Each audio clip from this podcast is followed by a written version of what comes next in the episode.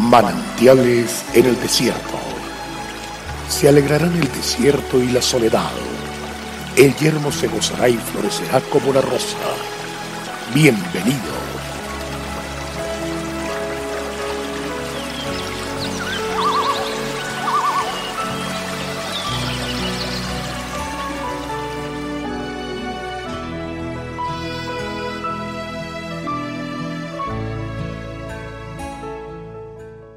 Si confesamos nuestros pecados, Él es fiel y justo para perdonar nuestros pecados y limpiarnos de toda maldad. Primera de Juan 1.9. Una historia cuenta que un hombre pasó muchos años en la cárcel, terminaba por fin su condena, y lo único que le interesaba era pedirle perdón a su padre por todo el dolor que había causado, si era que aún vivía. Escribió una carta pidiéndole perdón y que le diera una señal para saber si efectivamente había podido perdonarlo. La señal consistía en que el padre colocaría un pañuelo blanco en el viejo árbol que estaba al frente de la antigua casa paterna. En caso de haber perdonado a su hijo, si al pasar en el autobús veía el pañuelo, entonces se quedaría con su padre.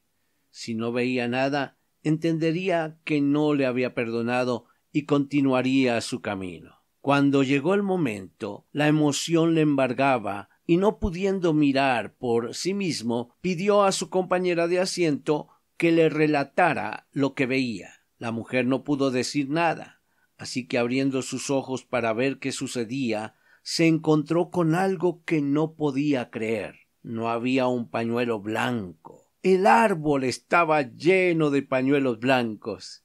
Así, queridos amigos, es el amor perdonador y restaurador de Dios. Él toma la iniciativa y busca al hombre para reconciliarse con él, para quitar toda barrera que el pecado levantó, para borrar la culpa y limpiar la maldad, para que el hombre pueda volver a disfrutarlo como Padre. Él es fiel y justo, y por eso está dispuesto a perdonarnos, sin importar qué tan grande haya sido el error.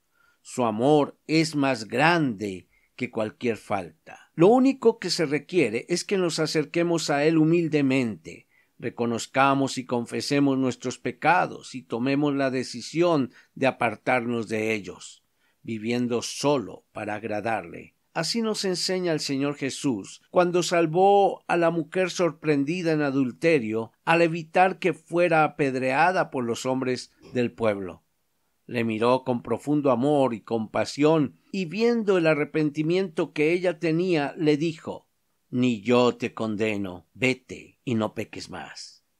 Su arrepentimiento debía acompañarse de una clara intención de cambiar, de apartarse de sus antiguos caminos. Sólo así podía disfrutar permanentemente de ese maravilloso perdón. Qué bueno reconciliarnos hoy con Dios. Dios te bendiga y avancemos.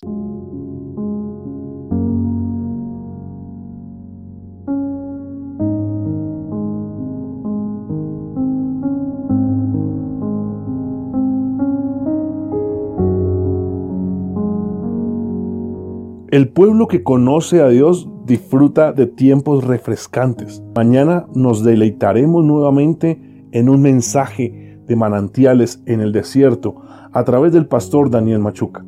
Nuestra página en la internet es cfeprimavera.org. Bendiciones para todos, pero también recuerde suscribirse a nuestro canal en YouTube. Recuerde, Dios es fiel.